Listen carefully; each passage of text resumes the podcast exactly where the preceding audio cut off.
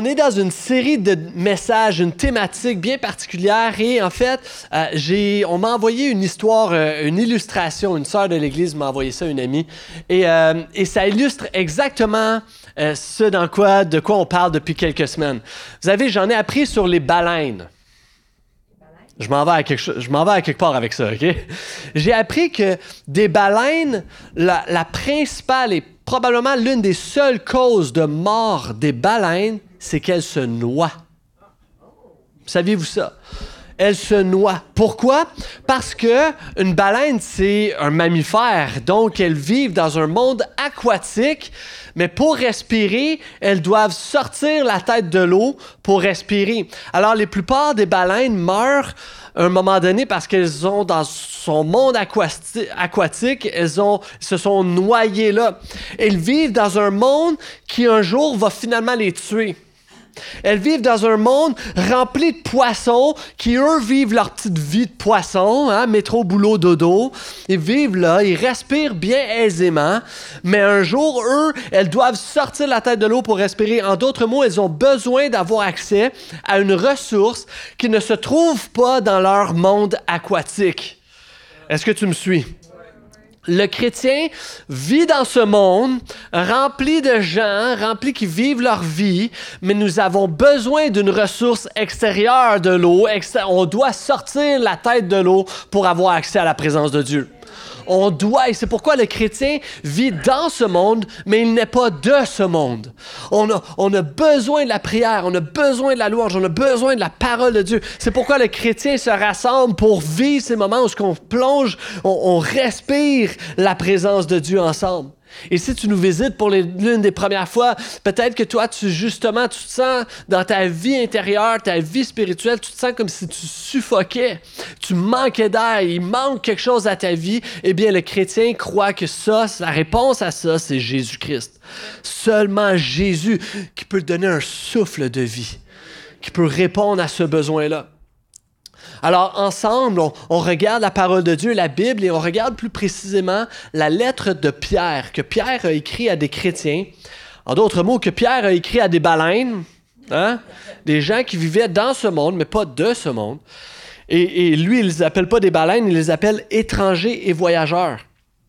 Comme quoi que nous sommes dans ce monde comme des étrangers. Le chrétien est dans ce monde, mais en même temps, il appartient au royaume de Dieu et il va les enseigner et leur parler d'avoir un bon témoignage.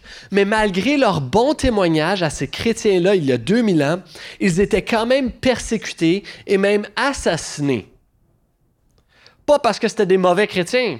Au contraire, c'était des très bons chrétiens, très solides très fervents, avec un bon témoignage, qui faisaient bien, mais ils étaient quand même persécutés faut pas s'étonner. Jésus a vécu la vie d'un être humain d'une manière la plus parfaite et aimante, puis on l'a quand même assassiné sur une croix comme un criminel. Right? Faut pas s'étonner. Et c'est pourquoi le chrétien, on, voit, on va voir ce matin que le chrétien vit quand même des épreuves, mais il les vit différemment. C'est le titre de mon message de ce matin, des épreuves différentes. Comment le chrétien va aborder les épreuves? Qu'est-ce qu'il va faire dans l'épreuve? Vous savez, tout le monde souffre. Tout le monde souffre un jour ou l'autre. Que ce soit une souffrance physique, que ce soit une souffrance mentale, que ce soit une souffrance émotionnelle ou spirituelle. Tout le monde souffre. Un jour ou l'autre, il y a toujours une souffrance qui vient. Et le chrétien, par contre, vit ses souffrances différemment. Ce qui est particulier, c'est qu'il n'y a pas de cours à l'école sur le sujet. Right? On enseigne bien des choses. Bon, c'est rare qu'on enseigne comment passer au travail l'épreuve. Imagine l'adolescent qui rentre à la maison et qui dit J'ai eu mon cours de souffrance aujourd'hui. Mais la parole parle de justement comment aborder euh, l'épreuve différemment. Et on voit ça en 1 Pierre chapitre 3 et 4 surtout, mais on va commencer au chapitre 3, verset 18. On va parcourir ce texte-là. On a un, gros texte à parcourir. On va y aller rapidement. S'il y a des passages qui évoquent des questions, note-les. Hein? Gêne-toi pas pour noter tes questions. Venez me voir, venez voir Pasteur Jim. Pasteur Edlin n'est pas là ce matin puisqu'il est en visite à notre église de Laval. Mais sinon, là, viens nous voir, ça nous fait toujours plaisir pour pouvoir répondre à tes questions. Vous êtes prêtes? OK, on se lance dans notre texte. Chapitre 3, verset 18. Le Christ lui-même a souffert la mort pour les péchés, une fois pour toutes. Lui, l'innocent, il est mort pour des coupables, afin de vous conduire à Dieu. Il a été mis à mort dans son corps, mais il a été ramené à la vie par l'Esprit. Et par cet Esprit, et là, il va parler de l'histoire de, Noé, OK? Par cet esprit, il avait déjà prêché aux hommes maintenant prisonniers du séjour des morts, qui autrefois s'étaient montrés rebelles, alors que Dieu faisait preuve de patience pendant que Noé construisait le bateau. Je vais y revenir. Un petit nombre de personnes, huit en tout, y furent sauvés à travers l'eau. C'est ainsi que vous êtes sauvés maintenant, vous aussi. Ces événements préfiguraient le baptême celui-ci, le baptême, ne consiste pas à laver les impuretés du corps. Hein? Le baptême, c'est pas un bain qu'on prend, mais à s'engager envers Dieu avec une conscience pure. C'est pourquoi on baptise non pas des bébés, mais des adultes au portail, parce qu'on croit qu'ils ont une conscience. Tout cela est possible grâce à la résurrection de Jésus-Christ, qui, depuis son ascension, siège à la droite de Dieu et à qui les anges, les autorités et les puissances célestes sont soumis. OK, plusieurs choses dans ce texte-là. D'abord et avant tout, Pierre parle et prend et utilise l'histoire de Noé, une histoire bien connue que plusieurs connaissent. L'histoire de Noé qui a été sauvé des eaux et du déluge, sauvé de la mort, alors que l'humanité était rebelle, alors que l'humanité s'éloignait de Dieu, se destinait à la mort, non seulement une mort physique, mais ils étaient aussi destinés à une mort spirituelle, puisqu'ils étaient en rébellion face à Dieu. Mais Dieu va pourvoir pour un sauveur. Dieu va pourvoir par un bateau, par Noé qui va prêcher une bonne nouvelle, qui va prêcher un message d'espérance. Est-ce que vous me suivez? Et l'histoire de Noé, comme tout l'Ancien Testament, c'est encore une fois une histoire qui préfigurait Jésus. C'est pourquoi on dit l'Ancien Testament aussi a rapport avec Jésus. Est-ce que tu me suis? Le baptême, euh, excuse-moi, le bateau de Noé, c'est Jésus. C'est Jésus qui sauve de la mort. Et de la même manière, Jésus le fait encore aujourd'hui. Jésus a souffert la plus grande épreuve pour toi, pour te sauver. Ça me fait penser à cette histoire d'un instructeur de parachute, euh, M. Costello. Et cet homme-là est instructeur depuis des années, fort habitué de faire des sauts avec des, gens en tandem, hein, donc euh, deux dans le saut de parachute, et il les faisait ensemble pour vivre l'expérience. Et une bonne fois, ils ont sauté de l'avion, sont en chute libre, et là, l'instructeur développe le parachute, mais ça ne s'ouvre pas. Hein? Ce qui arrive une fois sur une coupe de milliers. Lui, ça lui arrive. Ça ne s'ouvre pas, euh, fait les manœuvres d'urgence et tout ça, et il n'y a rien qui s'ouvre, aucun parachute. Et alors qu'ils sont en chute libre, il a quelqu'un, une pauvre victime de ce saut, euh, avec lui. Il n'y a aucun parachute qui s'ouvre et l'histoire nous raconte que quelques pieds avant d'atterrir au sol, de frapper une mort certaine, euh, l'instructeur Costello a fait une manœuvre, il s'est tourné de côté, il a absorbé le choc du sol et il est mort. Et ainsi, il a sauvé la personne. C'est exactement ce que Christ a fait pour toi et moi. Nous étions destinés à la mort, puis Christ a pris tout le choc, il l'a pris sur ses épaules à la croix pour toi et moi. C'est ce que Christ a fait pour nous. Alors, quel est mon lien? Mon premier point, c'est avant ton épreuve, sois uni à Jésus. Avant même de parler de souffrance ou d'épreuve quelconque, sois uni à Jésus il y a ce verset au verset 19 qui est un petit peu euh, une expression obscure. Lorsque ça, ça semble dire que Jésus qui prêche aux hommes en prison, on a cette pensée parfois que Jésus est descendu aux enfers, prêché aux morts, et certains disent qu'il a même donné une deuxième chance aux morts et tout ça. Mais Pierre évoque l'histoire de Noé et est en train de dire en fait que les gens de l'époque de Noé ont eux aussi entendu la bonne nouvelle. Ils ont entendu la bonne nouvelle parce que ces gens-là étaient destinés à la mort, ils étaient destinés à un, jugement, étaient destinés à la noyade, mais Noé, lui, prêchait un retour à Dieu. Noé disait, venez dans le bateau. Il prêchait l'espérance. Et cette prédication-là, elle était empreinte de l'esprit de Jésus, de l'espérance que nous avons en Jésus. Noé prêchait. Amen. Noé prêchait Jésus, mais les gens l'ont rejeté et ainsi ils restent dans leur prison spirituelle, destinés à la mort. Il y a cette histoire, encore une fois, de, Houdini. Hein? Tout le monde connaît Houdini, l'illusionniste. Et euh, un jour, Houdini a dit qu'il euh, a défié un peu tout le monde pour dire que je peux sortir de n'importe quelle prison. Il n'y a aucun cadenas qui va me le résister. Alors les gens défiaient Houdini, puis l'ont placé dans toutes sortes de circonstances, avec des prisons et tout ça, des, des, des, endroits euh, euh, euh, fermés, barrés, et à chaque fois, il réussissait à s'en sortir. Il réussissait à ouvrir ce canapé. C'est pourquoi on disait Houdini, c'est extraordinaire tout ce qu'il fait. Et il est arrivé ce moment-là où il a été placé dans une prison, encore une fois, et là, c'était le défi de s'en sortir. Il avait encore une fois réussi à, à rentrer dans sa cellule un petit crochet d'une manière spécial. Puis il avait réussi à rentrer le petit crochet, puis s'est mis à essayer à, ouvrir le cadenas. Puis alors qu'il essaie, qu'il essaie, comme, comme il l'avait fait des centaines de fois, il y a de la difficulté. Il n'y arrive pas. Le cadenas, il n'est pas comme d'habitude. C'est pas comme tous les autres cadenas. Il est incapable d'ouvrir le cadenas. Puis après deux heures, il commence à paniquer. Parce que là, il se dit, si j'ouvre pas le cadenas, je suis fini. J'ai fini. Ma réputation, ma carrière, tout ce que je suis ne tient qu'à ce cadenas. C'est fini pour moi. Alors il panique, commence à être découragé, il continue, il essaie, mais dans un moment de découragement le plus total, incapable d'ouvrir le cadenas, c'est juste échoué sur la, porte, il, il, a échoué, cogné la tête sur la porte, puis la porte s'est ouverte. La porte était ouverte.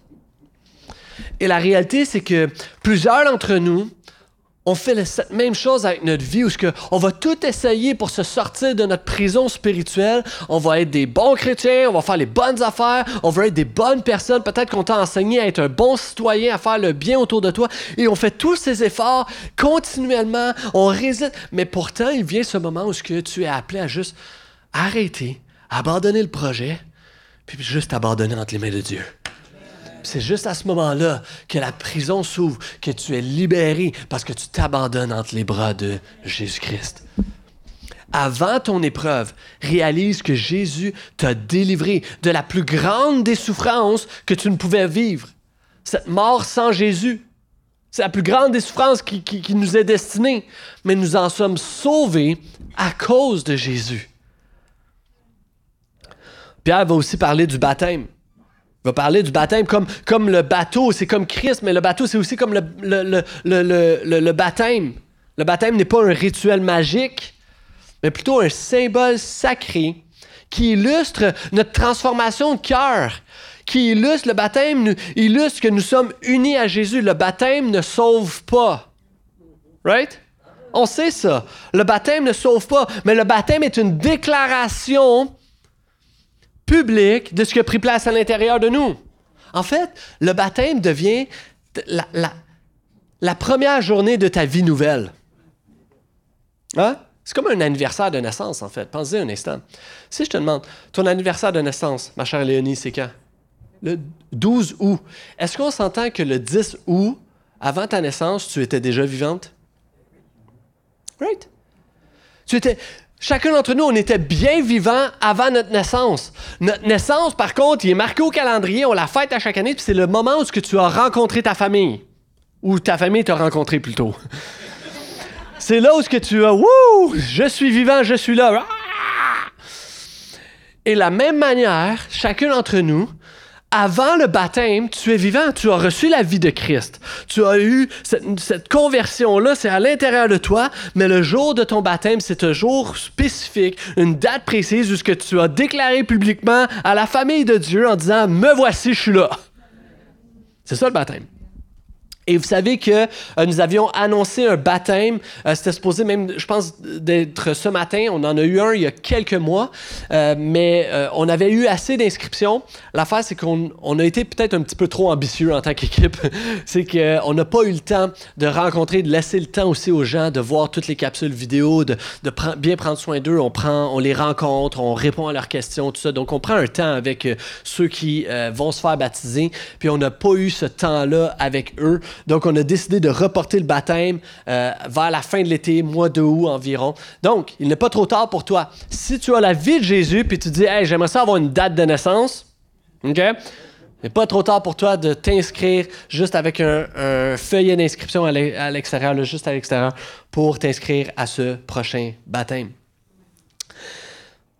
Pierre enseigne que la vie avec Jésus est primordiale lorsque tu vas vivre des épreuves. En d'autres mots, c'est pas rendu aux Olympiques que tu commences à t'entraîner. Right? C'est pas un coup. Quand c'est le go pour les Olympiques, t'es mieux de t'être entraîné pendant des années. Là. Et de la même manière, chacun d'entre nous, on va vivre des épreuves, mais c'est pas là que tu commences à prier nécessairement.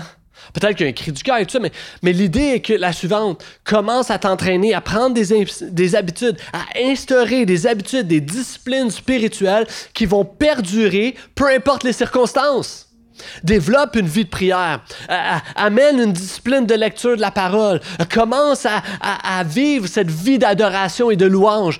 essaie de jeûner pour une première fois. Vis ces choses-là pour la première fois avant que l'épreuve arrive sois unis à Jésus. Amen. Combien veulent être unis à Jésus? Amen. All right. Chapitre 4, verset 1, on poursuit. À toi qui veux être uni à Jésus, puisque le Christ a souffert dans son corps, armez-vous aussi de la même pensée. Est-ce que vous voulez encore être uni à Jésus? Christ a souffert dans son corps, arme-toi de la même pensée. En effet, celui qui a souffert dans son corps a rompu avec le péché afin de ne plus vivre le temps qui lui reste à passer dans son corps selon les passions humaines, mais selon la volonté de Dieu. C'est bien assez, en effet, d'avoir accompli dans le passé la volonté des païens en vous adonnant à la débauche, aux passions mauvaises, à l'ivrognerie, aux orgies, aux breveries, aux dérèglements associés au culte idolâtre. Maintenant, ces gens-là vous trouvent étranges que vous ne vous précipitiez plus avec eux dans la même vie de débauche. Ils se répandent en calomnie sur vous. Ils en rendront compte à celui qui est prêt à juger les vivants et les morts. C'est pour cela d'ailleurs que la bonne nouvelle a aussi été annoncée à ceux qui sont maintenant morts, afin qu'après avoir subi la même condamnation que tous les hommes dans leur corps, ils vivent selon Dieu par l'Esprit. Ah, ah, Jésus a souffert et la plus grande épreuve, c'est qu'il est mort au péché. L'épreuve de rompre avec les péchés. Jésus n'a pas péché. Et sur la croix, c'est cet événement définitif, mais c'est un processus continuel. Notre liberté que nous avons en Jésus, c'est une condition présente, mais qui a été déterminée par un événement passé. La mort de Jésus à la croix. Et vous savez, en fait, ce qu'il est en train de dire, c'est que tu peux vivre des grandes souffrances, des grandes épreuves, que ce soit passé, présent ou même celle que tu vas vivre. Puis lorsque tu vis la souffrance, tu as un choix à faire. De le vivre par la chair ou le vivre par l'esprit. Tu peux vivre ton épreuve par la chair ou par l'esprit. Tu as ce choix-là à faire. Il y a une étude qui a été faite à Stanford où des chercheurs ont, rassemblé des enfants ensemble, puis euh, individuellement, ils ont demandé à chaque enfant, voici, on te met une table devant toi et il y a une guimauve. Tu peux manger la guimauve maintenant ou tu peux attendre 15 minutes, puis tu vas avoir deux guimauves. Tu ajoutes un autre 15 minutes, tu vas avoir trois guimauves. Qu'est-ce que les enfants ont fait? Manger la guimauve maintenant. La plupart des enfants ont, fait ça. Pourquoi? Parce que c'est un résultat d'enfants. Ils n'ont pas cette maîtrise. Ils subissent, euh, ils, tombent dans cette tentation.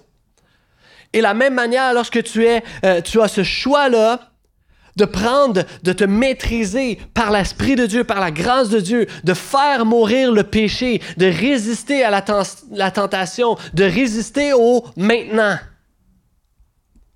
Dans la souffrance, on a ce choix-là de résister. Alors arrête de t'auto-justifier. Arrête de dire, ah, mais c'est pour me calmer. Ça va me calmer. Arrête de dire, mais c'est juste un petit plaisir coupable. Ou, ah, tout le monde fait ça. Pierre va dire ne plus vivre selon ses passions humaines, mais selon la volonté de Dieu. Ça, c'est l'appel du chrétien. Et Pierre, vous avez remarqué, il nomme une, liste de différents péchés des gens du dehors, des gens, qui vivent sans Jésus. Il appelle les païens. Mais cette liste-là n'est pas exhaustive. Parce que quand tu as lu la liste, tu te dis Ah, c'est pas super, je suis pas là-dedans, moi. Ça me concerne pas. Mais ce n'est pas une liste exhaustive où tu peux dire ah, ça, c'est pas. Il n'a pas nommé mon péché. Good, ouf, une chance. Il n'a pas, nommé mon affaire, il n'a pas nommé ce que moi je fais dans le secret. Pierre parle d'une liste comme ça, mais il évoque des questions. Voici des questions pour toi à savoir, est-ce que tu, tu, luttes avec le péché? Est-ce que tu rompes avec le péché? Voici des, questions. Dans quel aspect de ta vie manques-tu de retenue? Comme les enfants qui n'ont pas su se retenir face à l'épreuve, ils, ils ont pris le guimauve. La chair a parlé plus fort. Dans quel aspect de ta vie manques-tu de retenue? Est-ce que c'est avec la nourriture? Est-ce que c'est avec les dépenses? Est-ce que c'est avec la colère? Est-ce que c'est avec des mots? Est-ce que c'est avec la médisance? Quel mauvais désir te domine? Dans quel domaine es-tu sujet à la dépendance? Et en passant, la dépendance, c'est pas juste l'alcool et la drogue. Mais c'est aussi ça. Mais c'est pas juste ça. Dans quel domaine es-tu sujet à la dépendance? Quel péché sexuel t'attire? Quels péchés sociaux te tentent? Pierre va parler de, des gens qui, semblent euh, comme boire l'alcoolisme, mais il parle aussi de beuverie en groupe. Il y, a, celui qui est alcoolique, dépendant et seul chez eux, qui n'est pas capable de se retenir, mais il y a aussi ceux qui sont dans le party, puis ils se disent ben, Je suis avec tout le monde, puis je suis avec tout le monde. Il se passera ce qui se passera. Quels péchés sociaux, sociaux te tentent Pas juste dans le privé, c'est aussi dans le public. Comment tu t'auto-détruis? Quelle personne aimes-tu faire souffrir? Calomnier, rabaisser, se venger même. À qui fais-tu du mal?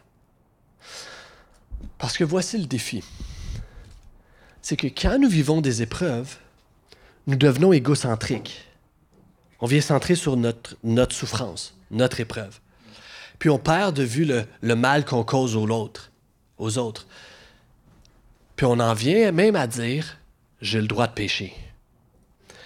C'est vraiment insidieux, mais souvent, il y a cette forme de compensation. Parce que tu souffres tellement, tu dis je vais évacuer à quelque part. Je vais tomber là-dedans. Je vais me laisser un peu là-dedans. Je vais baisser les bras à ce niveau-là. Parce que tu souffres tellement, tu laisses les choses aller. Puis honnêtement, il y a des gens, tu vis des douleurs réelles, mais tu es appelé à la guérison.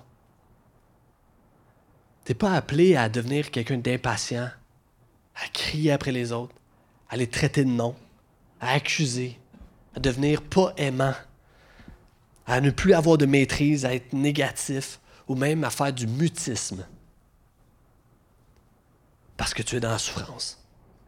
C'est comprenable, mais il y a une autre option pour toi la chair, il y a l'option de l'esprit. La solution, premièrement, rappelle-toi que ton péché a causé la croix à Jésus.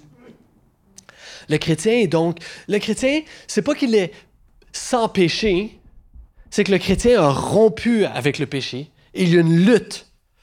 Et donc, il y a une différence évidente. Il y a une différence évidente entre le chrétien et le non-croyant. Parce que le chrétien, il est pasteurisé. Tu sais, c'est quoi pasteuriser? C'est pas à cause que je suis un pasteur puis je te prêche, hein, c'est pas ça. Le, processus de pasteurisation, C'est euh, notre ami Louis Pasteur qui a fait ça. C'est ce procédé de détruire, euh, pour détruire les microbes du lait. Hein. Par exemple, on va le chauffer dans une haute température et on va le refroidir immédiatement en quelques secondes. Et ce processus-là, très choc, va enlever et tuer tous les microbes.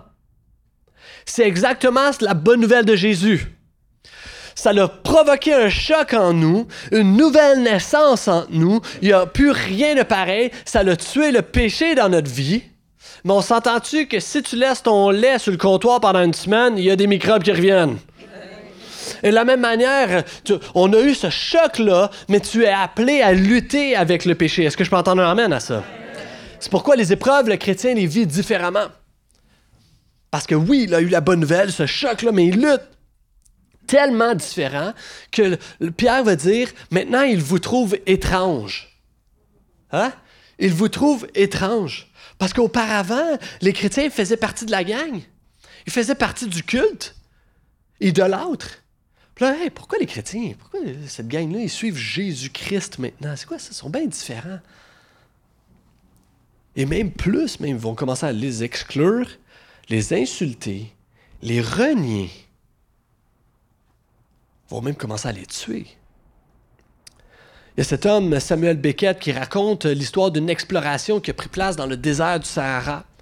Puis alors que tout euh, un groupe d'explorateurs était dans le Sahara, ils se sont perdus dans le désert. Ils étaient accompagnés des guides, alors il y avait un certain espoir pour eux. Mais euh, dans le désert, les, guides tentaient de les ramener ou de retrouver leur bon chemin. Mais dans le désert, les explorateurs ont commencé à avoir des oasis. Hein, des mirages, des, lieux qui en fait n'existent pas. Et là, ils ont dit, ah, on va aller là, on va aller là. Puis les explorateurs disaient, non, non, non, on doit revenir parce que si on va juste par là, on va juste aller encore plus creux dans le désert, puis c'est sûr qu'on est mort. Mais les explorateurs voyaient l'oasis. Ils se disaient, non, non, non, il, faut, non, il y, a de l'espoir, là, notre espérance. On doit vraiment aller là. Alors, ils ont poursuivi leur chemin. Et, là, les guides tentaient de les retenir. Puis non, on va pas dans cette direction-là. on est destiné à la mort dans cette direction-là. Qu'est-ce qu'ils ont fait aux guides? Ils les ont tués. Ils ont tués dans le désert. Et après ça, ils ont poursuivi leur oasis et sont morts. La réalité, c'est que ce monde cherche et court après un désert. Un désert, juste quelque chose qui va assouvir ma soif, mon souffle. Hein? J'ai besoin de quelque chose. Et ce monde est prêt à tuer les guides. Ils ont tué le guide, Jésus-Christ. Ils l'ont tué. Ils sont prêts à, calomnier, insulter, exclure les autres. Alors, mon ami, à toi qui es un chrétien, ne te, ne te, ne te surprends pas que tu sembles un peu étranger face aux gens. Ton travail, à ton foyer peut-être même, ou dans ton milieu de travail, dans ton école. Mon ami, tu es un étranger. Ta réputation va en souffrir. Tu vas subir des injustices. Ça peut arriver. Parce que Jésus a vécu ça. Right? Combien veulent être unis à Jésus? Je sais plus, là. Même que Pierre va, utiliser l'expression parce que les premiers chrétiens, on les a appelés justement chrétiens.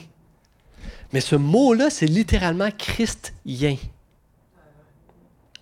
Les premiers chrétiens, on les appelait les chrétiens. Pourquoi? Parce que c'était chrétien. C'est ceux qui ressemblent à Christ. Ceux qui marchent comme Christ sont différents. Tu es appelé à être différent. Amen. Jésus a utilisé sa souffrance non pas pour pécher, le texte nous dit qu'il a rompu avec le péché, mais il l'a plutôt utilisé pour servir les autres. Voici ce qu'il va continuer à dire, Pierre, euh, au travers des prochains versets. Verset 7. La fin de toute chose est proche.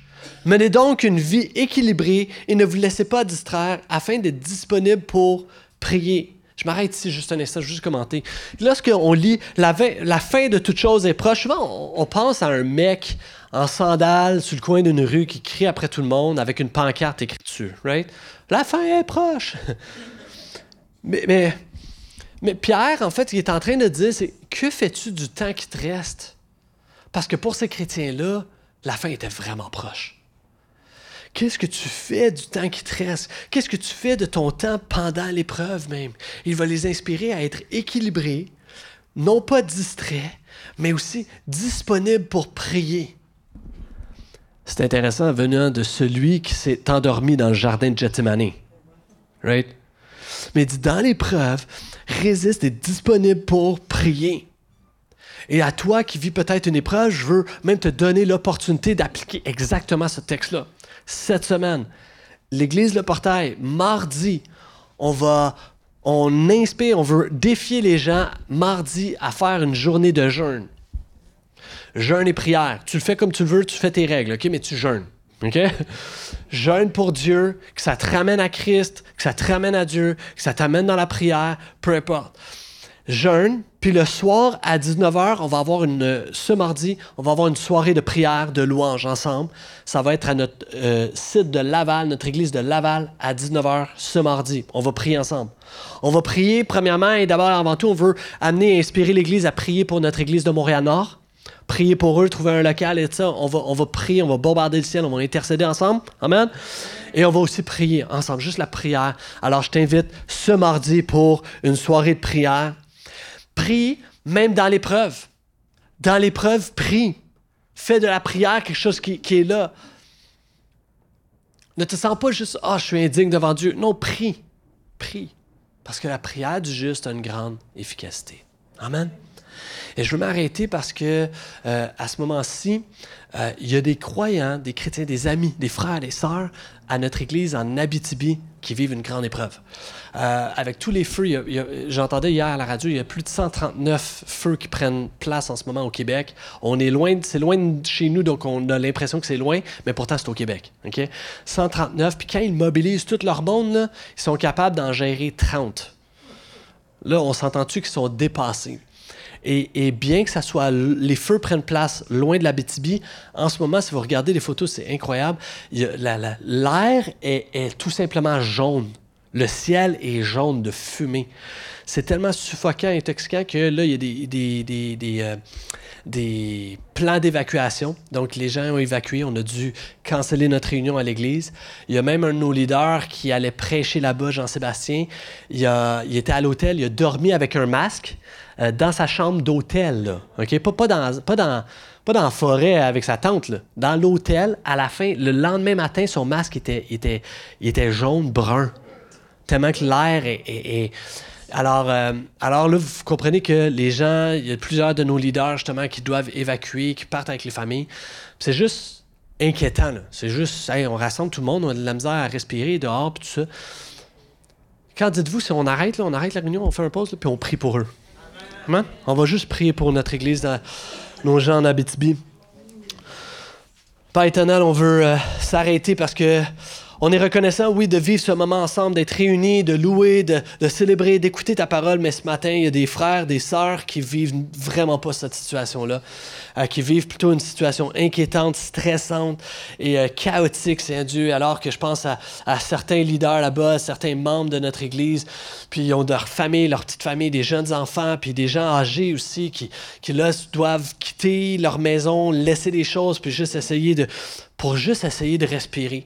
Père éternel, tu es celui qui met de l'ordre dans le chaos. Tu es celui qui apaise les cœurs. Lorsque tout semble chaotique, lorsque il y a les vents et marées, lorsque tout semble euh, difficile, c'est Dieu, tu es celui qui met une paix qui surpasse toute intelligence. intelligence. Alors, on prie pour les gens de notre Église, les gens qui vivent des situations difficiles.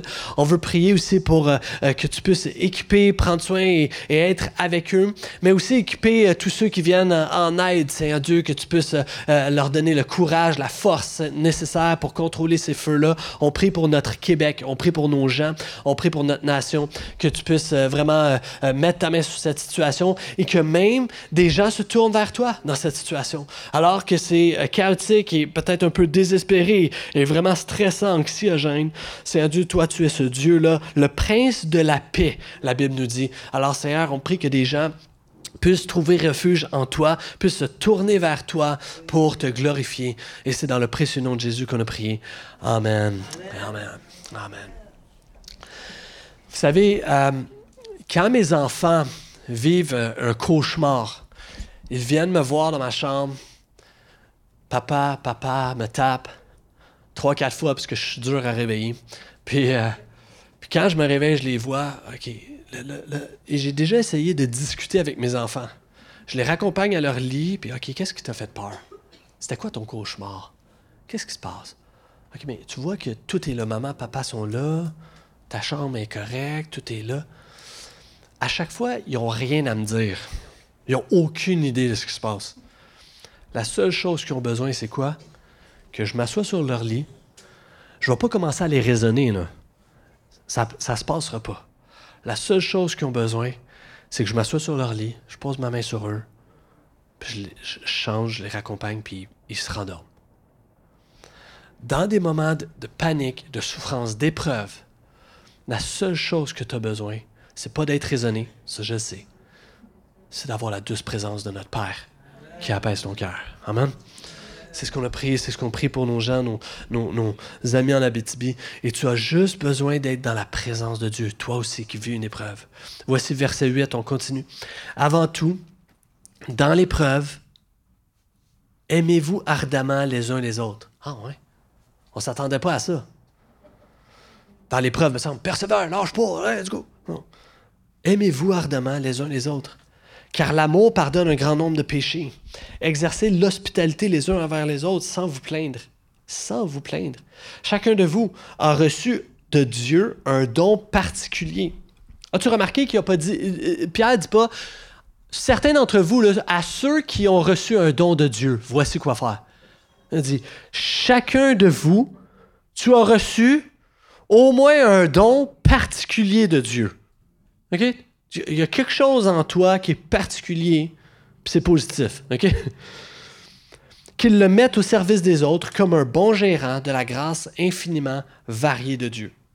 Que celui qui parle transmette les paroles de Dieu. Que celui qui sert accomplisse sa tâche avec la force que Dieu donne. Agissez en toutes choses, euh, en toutes ces choses de manière à ce que la gloire revienne à Dieu par Jésus-Christ, à qui appartiennent la gloire et la puissance pour l'éternité. Amen. L'épreuve, ce que le texte nous dit, c'est qu'elle nous sensibilise à servir les autres. Et ça, c'est contre charnel. C'est contre la chair. C'est contre la chair, mais pourtant c'est intéressant parce que euh, l'Église répond vraiment à, leur ancien mode de vie. C'est une réponse à leur ancien mode de vie. Auparavant, ils étaient dans la débauche. C'est ce que Pierre, Pierre dit. Ils étaient dans la débauche. Maintenant, ils sont dans la sobriété. Ils étaient dans l'envie des autres. Ils enviaient les autres. Maintenant, ils s'aiment les uns les autres. Ils étaient dans... Il y avait des orgies même. Ils se réunissaient, il y avait des orgies qui prenaient place. Et là, maintenant, dans l'Église, ils se réunissent, puis sont là dans l'hospitalité. C'est un petit peu différent. Auparavant, ils exploitaient l'autre. Maintenant, ils font du ministère envers les autres. Wow! Et ça nous amène à, être dans l'épreuve, nous aimer les uns les autres. Et ça commence le dimanche, mais ça se poursuit en semaine. Ça peut commencer le dimanche, mais ça continue la semaine. Ça continue au travers des petits groupes, au travers des discussions informelles, au travers un petit texto à quelqu'un pour l'encourager. On a un, groupe Facebook qui s'appelle Portail Terrebonne. C'est un groupe privé pour les gens qui viennent à notre église. Tu peux faire partie de ce groupe-là, puis juste en semaine, échanger, partager quelque chose, une requête de prière, euh, une victoire peut-être, juste un témoignage, peu importe.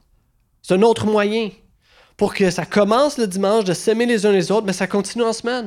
Au travers une petite invitation à souper, aller prendre un café.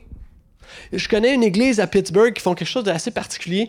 Puis ce pasteur-là, c'est un, ami. Puis euh, lorsque les gens rentrent, il y a comme un gros tableau. Imagine-toi ça. Là. Il y a un gros tableau, puis il y a le nom de tous les gens. Puis si tu es visiteur, ben, tu prends une étiquette vide, puis tu écris ton nom. Puis ils vont avoir un petit collant, un petit name tag pour chaque personne. Il y a des gens, tu te dis, ça, c'est une bonne idée, j'aimerais ça avoir les noms de tout le monde. Puis il y a des gens, tu es juste comme, non, moi, je veux passer incognito ici. mais, mais voici la pensée. Il se dit, il n'y a pas une personne qui va rentrer dans cette église sans être connue par son nom. Puis c'est beau, je respecte ça. Voici, il y a cette hospitalité, cet amour des uns les autres. Puis la réalité, c'est que cet amour-là, qui s'aime ardemment, ça nous dit, c'est un amour qui ne recherche pas des relations transactionnelles.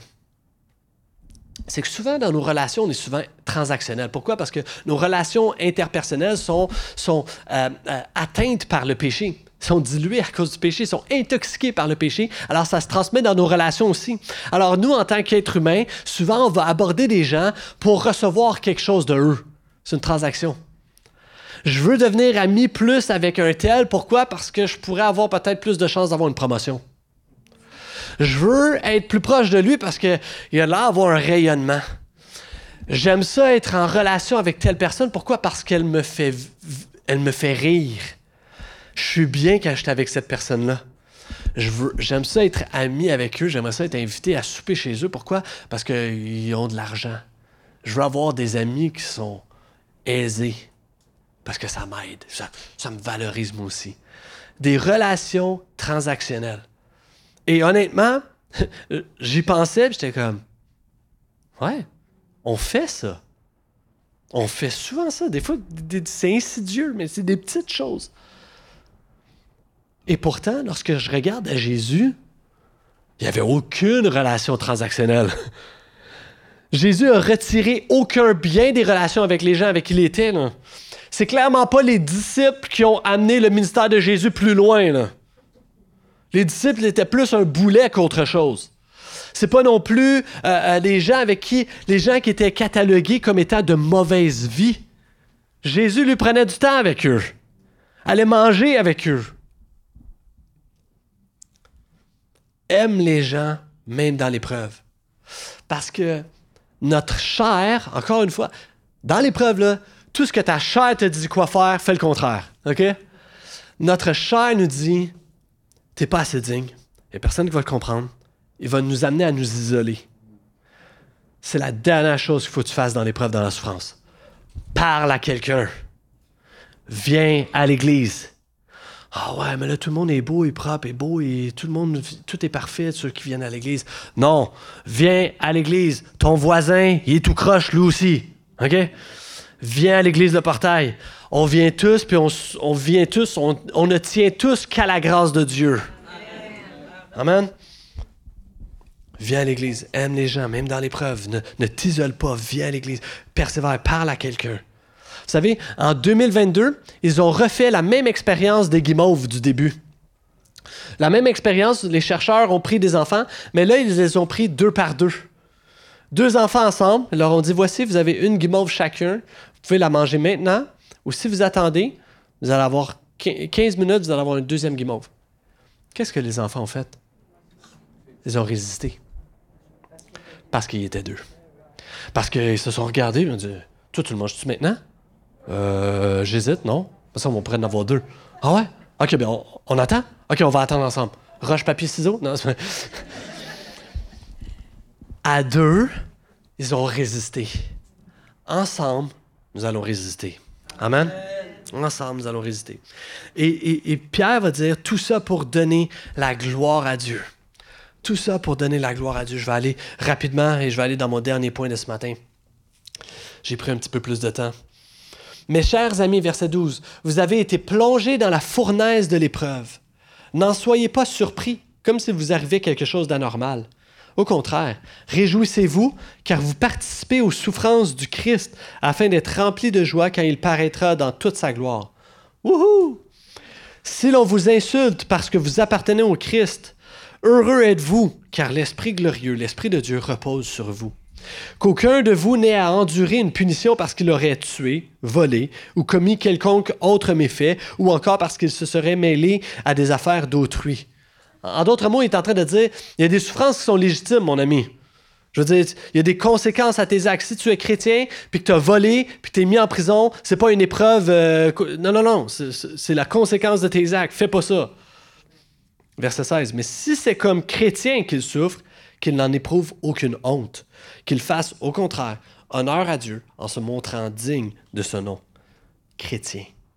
Christien. Maintenant a lieu la première étape du jugement. Il commence par le peuple de Dieu et s'il débute par nous, quel sera le sort final de ceux qui refusent de croire à l'Évangile? Comme le dit l'Écriture, si le juste est sauvé à travers toutes sortes de difficultés, que vont devenir le méchant et le pécheur? En d'autres mots, Pierre est en train de dire, mieux vaut souffrir un peu maintenant avec Jésus que souffrir éternellement sans Jésus. Les épreuves font partie de la vie des chrétiens. C'est pas anormal. Ça fait partie de la vie des chrétiens. Mais voici la différence. C'est comme des, des rats sauvages.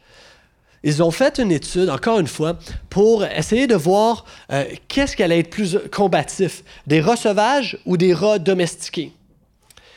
Ils les ont mis dans des seaux d'eau, puis ils ont essayé de voir quel qui allait résister nager et survivre le plus longtemps. Des rats, ça ne nage pas longtemps. Alors, ils ont réalisé que rapidement, le rat sauvage était mort, puis le rat domestique a survécu plus longtemps. Là, si t'es outré qu'on tue des rats, là, c'est pas moi, OK? C'est pas moi. C'est pas moi qui ai fait ça, OK? C'est une étude, OK? Mais euh, et, là, ils étaient surpris par ça. Comment ça, les rats sauvages, on s'attendrait qu'ils survivent plus longtemps, ils sont dans la nature, sont combatifs, ils ont fait face à l'adversité. Domestiques sont habitués d'être dans leur cage, ils ont tout ce qu'il faut pour être heureux, puis tout ça. Mais en fait, ils ont réalisé que le rat domestique, c'est que s'il a faim, s'il traverse une adversité, il y a un jour une main qui va toujours l'aider. Alors, ils ont poussé l'étude encore plus loin pour prendre un rat domestiqué, ils l'ont fait nager. Puis au moment où il arrêtait de nager, il commençait à arrêter, il se courait. Il prenait, il sortait. Donner quelques jours de repos, il le remettait dans le seau d'eau, recommençait à nager, nager. Puis quand il arrivait pour, pour se noyer, il reprenait, puis il sortait. Et ainsi de suite. Et ils ont vu que le rat a développé une persévérance, une résilience encore plus dans l'adversité. Pourquoi? Parce qu'il savait qu'une m'emmener, si je continue, si je lâche pas jusqu'au bout, une m'emmener, il y a une main qui va me sortir de là. Come on. Le chrétien est celui qui sait que m'emmener, c'est tellement tough. Mais je peux persévérer. Pourquoi? Parce que j'ai un Dieu qui va toujours me sortir de là. Amen. J'ai un Dieu qui va toujours m'en sortir. Le chrétien sait que, Jésus, que Dieu nous sort de là. Le chrétien sait que si je souffre, ce n'est pas parce que je suis en dehors de la volonté de Dieu. Je peux passer des épreuves, ça peut être ce que je vis en ce moment, mais Dieu va m'en sortir. Dieu, avec Dieu, je peux tout. Amen. Et je termine sur ce point, je vais inviter les musiciens à venir me rejoindre. Le chrétien, on a vu ce matin, il s'aime les uns les autres et tout ça, mais il partage aussi son expérience. Parce que la réalité, c'est que dans l'épreuve, les gens les plus utiles, les plus réconfortants, les plus encourageants sont ceux qui ont déjà souffert. Tu as remarqué, c'est ceux qui ont déjà passé au travers puis qui ont resté fidèles. À l'opposé, les gens que tu connais, les gens les plus méchants, aigris, amers, sont souvent ceux qui ont souffert, tu te dis, ah, je comprends pourquoi il est de même. Tu as vu tout ce qu'il a vécu dans sa vie, lui, c'est pas drôle. Mais il reste amer, pourquoi? Parce qu'ils ont jamais, ils se sont jamais, s'en sont jamais sortis finalement. Ils n'ont jamais réussi à passer au travers. Parce que les gens blessés blessent les gens. Les gens blessés blessent les gens. Alors le chrétien qui, lui, passe au travers l'épreuve, est une source d'encouragement incroyable.